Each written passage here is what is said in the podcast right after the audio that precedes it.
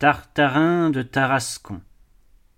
Épisode 3 Chapitre 6 Enfin. Le lendemain de cette aventureuse et tragique soirée, lorsqu'au petit jour notre héros se réveilla et qu'il eut acquis la certitude que le prince et le magot étaient réellement partis, partis sans retour, lorsqu'il se vit seul dans cette petite tombe, blanche, trahie, volée, abandonnée en pleine Algérie sauvage, avec un chameau à bosse simple et quelques monnaies de poche pour toute ressource, alors, pour la première fois, le Tarasconnais douta. Il douta du Monténégro, il douta de l'amitié, il douta de la gloire, il douta même des lions, et comme le Christ à Gethsémani, le grand homme se prit à pleurer amèrement.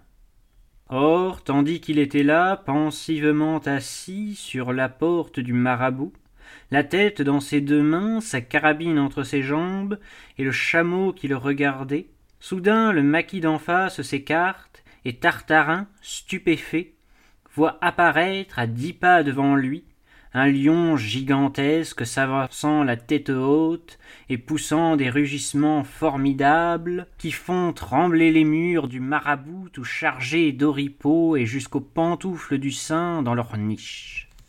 Seul le Tarasconnais ne trembla pas. Enfin cria-t-il en bondissant, la crosse à l'épaule, pan, pan, pff, c'était fait. Le lion avait deux balles explosives dans la tête. Pendant une minute, sur le fond embrasé du ciel africain, ce fut un feu d'artifice épouvantable de cervelles en éclats, de sang fumant et de toisons rousses éparpillées.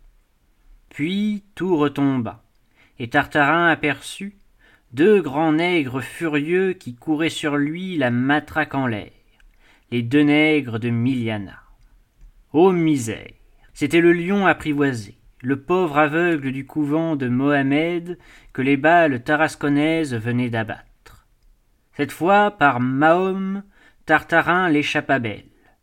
Ivre de fureur fanatique, les deux nègres quêteurs l'auraient sûrement mis en pièces si le Dieu des chrétiens n'avait envoyé à son aide un ange libérateur, le garde champêtre de la commune d'Orléansville arrivant, son sabre sous le bras, par un petit sentier. La vue du képi municipal calma subitement la colère des nègres. Paisible et majestueux, l'homme à la plaque dressa procès-verbal de l'affaire, fit charger sur le chameau ce qui restait du lion, ordonna aux plaignants comme aux délinquants de le suivre, et se dirigea sur Orléansville, où le tout fut déposé au greffe. Ce fut une longue et terrible procédure. Après l'Algérie des tribus qu'il venait de parcourir, Tartarin connut alors une autre Algérie, non moins cocasse et formidable, l'Algérie des villes, processive et avocassière. Il connut la judiciaire louche qui se tripote au fond des cafés, la bohème des gens de loi, les dossiers qui sentent l'absinthe, les cravates blanches mouchetées de champoreaux, il connut les huissiers agréés, les agents d'affaires, toutes ces sauterelles du papier timbré, affamées et maigres, qui mangent le colon jusqu'aux tiges de ses bottes et le laissent déchiqueter feuille par feuille comme un plant de maïs. Avant tout, il s'agissait de savoir si le lion avait été tué sur le territoire civil ou le territoire militaire. Dans le premier cas, l'affaire regardait le tribunal de commerce. Dans le second, Tartarin relevait du conseil de guerre et à ce mot de conseil de guerre, l'impressionnable Tarasconnais se voyait déjà fusillé au pied des remparts ou croupissant dans le fond d'un silo. Le terrible, c'est que la délimitation des deux territoires est très vague en Algérie. Enfin, après un mois de course, d'intrigues, de stations au soleil dans les cours des bureaux arabes, il fut établi que si, d'une part, le lion avait été tué sur le territoire militaire, d'autre part, Tartarin, lorsqu'il tira, se trouvait sur le territoire civil. L'affaire se jugea donc au civil, et notre héros en fut quitte pour deux mille cinq cents francs d'indemnité sans les frais. Comment payer tout cela? Les quelques piastres échappés à la razzia du prince s'en étaient allés depuis longtemps en papiers légaux et en absinthe judiciaire. Le malheureux tueur de lions fut donc réduit à vendre la caisse d'armes au détail, carabine par carabine. Il vendit les poignards, les crisses malais, les casse-têtes. Un épicier acheta les conserves alimentaires. Un pharmacien, ce qui restait du sparadrap. Les grandes bottes elles-mêmes y passèrent et suivirent la tente-abri perfectionnée chez un marchand de bric-à-brac qui les éleva à la hauteur de curiosités cochin chinoises. Une fois tout payé, il ne restait plus à Tartarin que la peau du lion et le chameau. La peau, il l'emballa soigneusement et la dirigea sur Tarascon à l'adresse du brave commandant Bravida. Nous verrons tout à l'heure ce qu'il advint de cette fabuleuse dépouille. Quant au chameau, il comptait s'en servir pour regagner Alger, non pas en montant dessus, mais en le vendant pour piller la diligence, ce qui est encore la meilleure façon de voyager à chameau. Malheureusement, la bête était d'un placement difficile et personne n'en offrit un liard. Tartarin, cependant, voulait regagner Alger à toute force. Il avait hâte de revoir le corselet bleu de Baïa, sa maisonnette, ses fontaines, et de se reposer sur les trèfles blancs de son petit cloître en attendant de l'argent de France. Aussi notre héros n'hésita pas, et, navré mais point abattu, il entreprit de faire la route à pied, sans argent, par petites journées. En cette occurrence, le chameau ne l'abandonna pas. Cet étrange animal s'était pris pour son maître d'une tendresse inexplicable, et, le voyant sortir d'Orléansville, se mit à marcher religieusement derrière lui, réglant son pas sur le sien et ne le quittant pas d'une semelle. Au premier moment, Tartarin trouva cela touchant. Cette fidélité, ce dévouement à toute épreuve lui allait tout au cœur, d'autant que la bête était commode et se nourrissait avec rien. Pourtant, au bout de quelques jours, le Tarasconnais s'ennuya d'avoir perpétuellement sur les talons ce compagnon mélancolique qui lui rappelait toutes ses mésaventures. Puis, l'aigreur s'en mêlant, il lui en voulut de son air triste, de sa bosse, de son allure d'oie bridée. Pour tout dire, il le prit en grippe et ne songea plus qu'à s'en débarrasser. Mais l'animal tenait bon. Tartarin essaya de le perdre. Le chameau le retrouva. Il essaya de courir, le chameau courut plus vite. Il lui criait Va-t'en en lui jetant des pierres. Le chameau s'arrêtait et le regardait d'un air triste, puis, au bout d'un moment, il se remettait en route et finissait toujours par le rattraper. Tartarin dut se résigner. Pourtant, lorsqu'après huit grands jours de marche, le Tarasconnais, poudreux, harassé, vit de loin étinceler dans la verdure les premières terrasses blanches d'Alger, lorsqu'il se trouva aux portes de la ville, sur l'avenue bruyante de Mustapha, au milieu des oives, des biscris, des mahonnaises, tous grouillant autour de lui et le regardant défilant avec son chameau, pour le coup la patience lui échappa. Non, non, dit-il, ce n'est pas possible. Je ne peux pas entrer dans Alger avec un animal pareil et profitant d'un encombrement de voitures, il fit un crochet dans les champs et se jeta dans un fossé. Au bout d'un moment, il vit au-dessus de sa tête, sur la chaussée de la route, le chameau qui filait à grande enjambée, allongeant le cou d'un air anxieux. Alors, soulagé d'un grand poids, le héros sortit de sa cachette et rentra dans la ville par un sentier détourné qui longeait le mur de son petit clos. Chapitre 7 Catastrophe sur catastrophe En arrivant devant sa maison mauresque, Tartarin s'arrêta très étonné. Le jour tombé, la rue était déserte. Par la porte basse, en ogive, que la négresse avait oublié de fermer, on entendait des rires, des bruits de verre, des détonations de bouchons de champagne, et, dominant tout ce joli vacarme, une voix de femme qui chantait joyeuse et claire. Aimes-tu, Marco la belle, la danse au salon en fleurs? Rondoudou fit le Tarasconnais en pâlissant, et il se précipita dans la cour.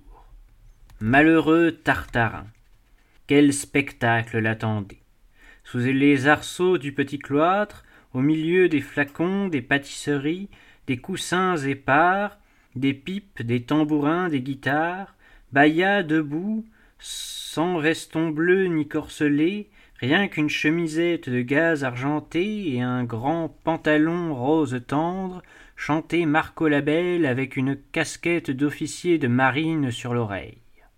À ses pieds, sur une natte, gavée d'amour et de confiture, Barbassou.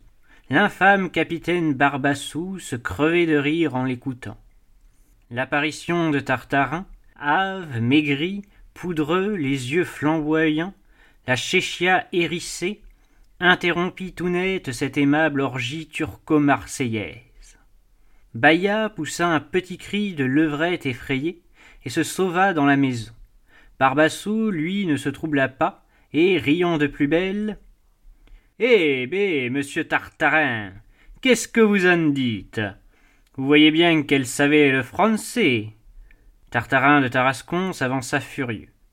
Capitaine, digolique vangue munbon, cria la Moresque, se penchant de la galerie du premier avec un joli geste canaille. Le pauvre homme, atterré, se laissa choir sur un tambour. Sa Moresque savait même le marseillais.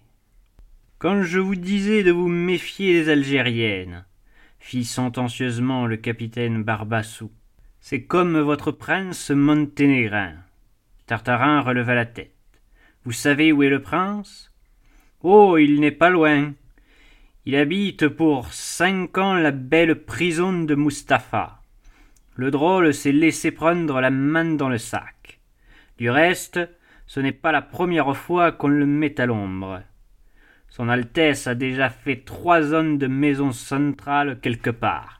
Et tenez, je crois même que c'est à Tarascon. À Tarascon s'écria Tartarin subitement illuminé. C'est donc ça qu'il ne connaissait qu'un côté de la ville. Et sans doute, Tarascon vu de la maison centrale. Ah, mon pauvre monsieur Tartarin, il faut joliment ouvrir l'œil dans ce diable de pays, sans quoi on est exposé à des choses bien plus désagréables. Ainsi, votre histoire avec le muezzin. Quelle histoire Quelle muezzin? Té, pardi Le muezzin d'en face qui faisait la cour à Baïa. L'Akbar a raconté l'affaire l'autre jour, et tout Alger en rit encore. C'est si drôle ce Mouedine qui, du haut de sa tour, tout en chantant ses prières, faisait sous votre nez des déclarations à la petite, et lui donnait les rendez-vous en invoquant le nom d'Allah. Mais c'est donc tous des gredins dans ce pays, hurla le malheureux Tarasconnais. Barbassou eut un geste de philosophe. Mon cher, vous savez, les pays neufs, c'est égal.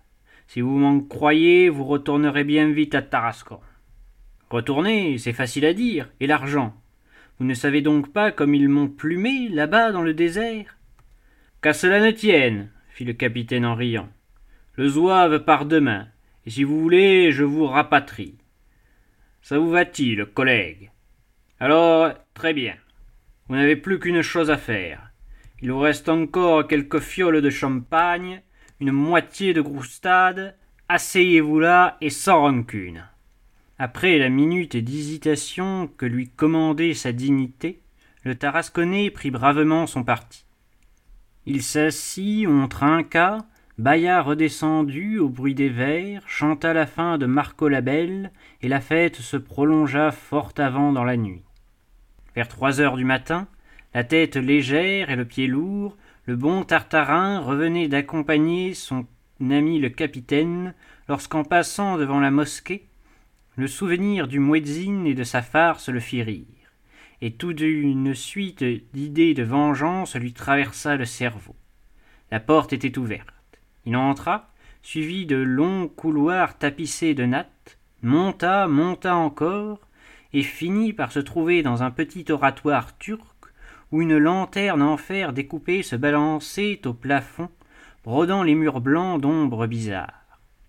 Le muezzin était là, assis sur un divan, avec son gros turban, sa pelisse blanche, sa pipe de mostaganem, et devant lui un grand verre d'absinthe fraîche qu'il battait religieusement en attendant l'heure d'appeler les croyants à la prière. À la vue de Tartarin, il lâcha sa pipe de terreur. Pas un mot, curé, fit le Tarasconnais qui avait son idée. Vite, ton turban, ta pelisse. Le curé turc, tout tremblant, donna son turban, sa pelisse, tout ce qu'on voulut. Tartarin s'en affubla et passa gravement sur la terrasse du minaret. La mer luisait au loin, les toits blancs étincelaient au clair de lune. On entendait dans la brise marine quelques guitares attardées. Le muezzin de Tarascon se recueillit un moment, puis, levant les bras, il commença à psalmodier d'une voix suraiguë. Là, Allah, illallah. Mahomet est un vieux farceur, l'Orient, le Coran, les bachagas, les lions, les moresques, tout ça ne vaut pas une viédasse. Il n'y a plus d'auteurs, il n'y a que des carotteurs. Vive Tarascon et pendant qu'en jargon bizarre mêlé d'arabe et de provençal, l'illustre tartarin jeté aux quatre coins de l'horizon sur la mer, sur la ville, sur la plaine, sur la montagne, sa joyeuse malédiction tarasconnaise, la voix claire et grave des autres muezzines lui répondait, en s'éloignant de minaret en minaret, et les derniers croyants de la ville haute se frappaient dévotement la poitrine. Chapitre 8 Tarascon, Tarascon. Midi. Le zouave chauffe, on va partir. Là-haut, sur le balcon du café Valentin, messieurs les officiers braquent la longue vue et viennent, colonel en tête, par rang de grade, regarder l'heureux petit bateau qui va en France. C'est la grande distraction de l'état-major. En bas, la rade étincelle. La culasse des vieux canons turcs enterrés le long du quai flambe au soleil. Les passagers se pressent. Biscris et Mahonnais entassent les bagages dans les barques. Tartarin de Tarascon, lui, n'a pas de bagages. Le voici qui descend de la rue de la Marine par le petit marché, plein de bananes et de pastèques, accompagné de son ami Barbassou. Le malheureux Tarasconnais, a laissé sur la rive du mort sa caisse d'armes et ses illusions, et maintenant il s'apprête à voguer vers Tarascon les mains dans les poches. À peine vient-il de sauter dans la chaloupe du capitaine qu'une bête essoufflée dégringole du haut de la place et se précipite vers lui en galopant. C'est le chameau. Le chameau fidèle qui depuis vingt-quatre heures cherche son maître dans Alger. Tartarin, en le voyant, change de couleur et feint de ne pas le connaître. Mais le chameau s'acharne. Il frétille au, long du quai. Il appelle son ami et le regarde avec tendresse. Emmène-moi, semble dire son œil triste, emmène-moi dans la barque, loin, bien loin de cette Arabie en carton peint, de cet Orient ridicule, plein de locomotives et de diligences, ou dromadaires déclassés, je ne sais plus que devenir. Tu es le dernier Turc, je suis le dernier chameau. Ne nous quittons plus, ô mon Tartarin. Est-ce que ce chameau est à vous? demande le capitaine.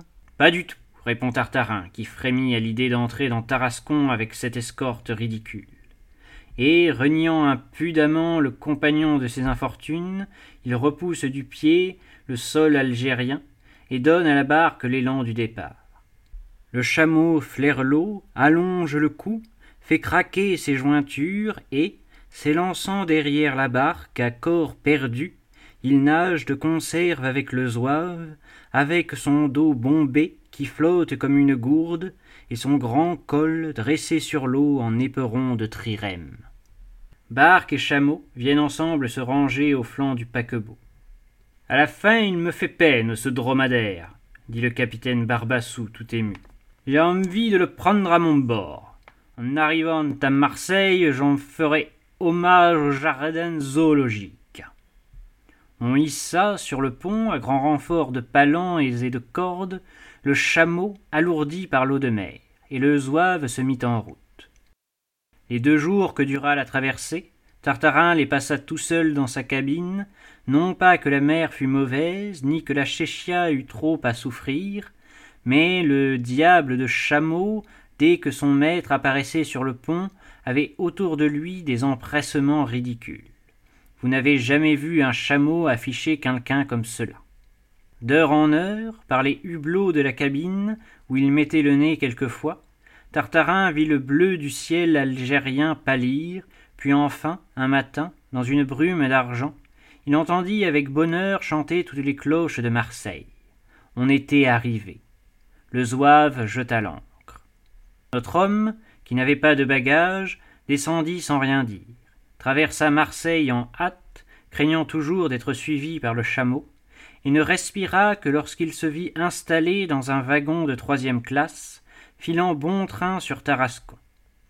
Sécurité trompeuse. À peine à deux lieues de Marseille, voilà toutes les têtes aux portières. On crie, on s'étonne.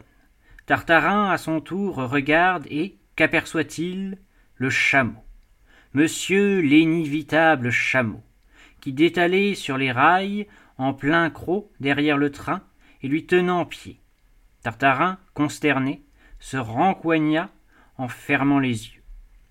Après cette expédition désastreuse, il avait compté rentrer chez lui incognito. Mais la présence de ce quadrupède encombrant rendait la chose impossible. Quelle rentrée il allait faire Bon Dieu Pas le sou, pas de lion, rien. Un chameau. Tarascon, Tarascon. Il fallut descendre. Ô stupeur À peine la chéchia du héros apparut-elle dans l'ouverture de la portière, un grand cri. Vive Tartarin fit trembler les voûtes vitrées de la gare. Vive Tartarin Vive le tueur de lions Et des fanfares, des chœurs d'Orphéon éclatèrent. Tartarin se sentit mourir. Il croyait à une mystification. Mais non, tout Tarascon était là, chapeaux en l'air et sympathique. Voilà le brave commandant Bravida, l'amurier Costecalde, le président, le pharmacien, et tout le noble corps des chasseurs de casquettes qui se pressent autour de son chef et le portent en triomphe tout le long des escaliers. Singuliers effets du mirage. La peau du lion aveugle, envoyée à Bravida, était cause de tout ce bruit. Avec cette modeste fourrure, exposée au cercle, les Tarasconnais et derrière eux tout le midi s'étaient monté la tête. Le sémaphore avait parlé. On avait inventé un drame. Ce n'était plus un lion que Tartarin avait tué, c'était dix lions, vingt lions, une marmelade de lions. Aussi Tartarin, débarquant à Marseille, y était déjà illustre sans le savoir, et un télégramme enthousiaste l'avait devancé de deux heures dans sa ville natale. Mais ce qui mit le comble à la joie populaire, ce fut quand on vit un animal fantastique, couvert de poussière et de sueur, apparaître derrière le héros et descendre à cloche-pied l'escalier de la gare. Tarascon crut un instant sa Tarasque revenue. Tartarin rassura ses compatriotes. C'est mon chameau, dit-il et déjà, sous l'influence du soleil tarasconnais, ce beau soleil qui fait mentir ingénument, il ajouta, en caressant la bosse du dromadaire, C'est une noble bête, elle m'a vu tuer tous mes lions. Là-dessus, il prit familièrement le bras du commandant, rouge de bonheur, et, suivi de son chameau, entouré des chasseurs de casquettes, acclamé par tout le peuple, il se dirigea paisiblement vers la maison du baobab, et, tout en marchant, il commença le récit de ses grandes chasses. Figurez-vous, disait-il, que certains soirs, en plein Sahara. Fin.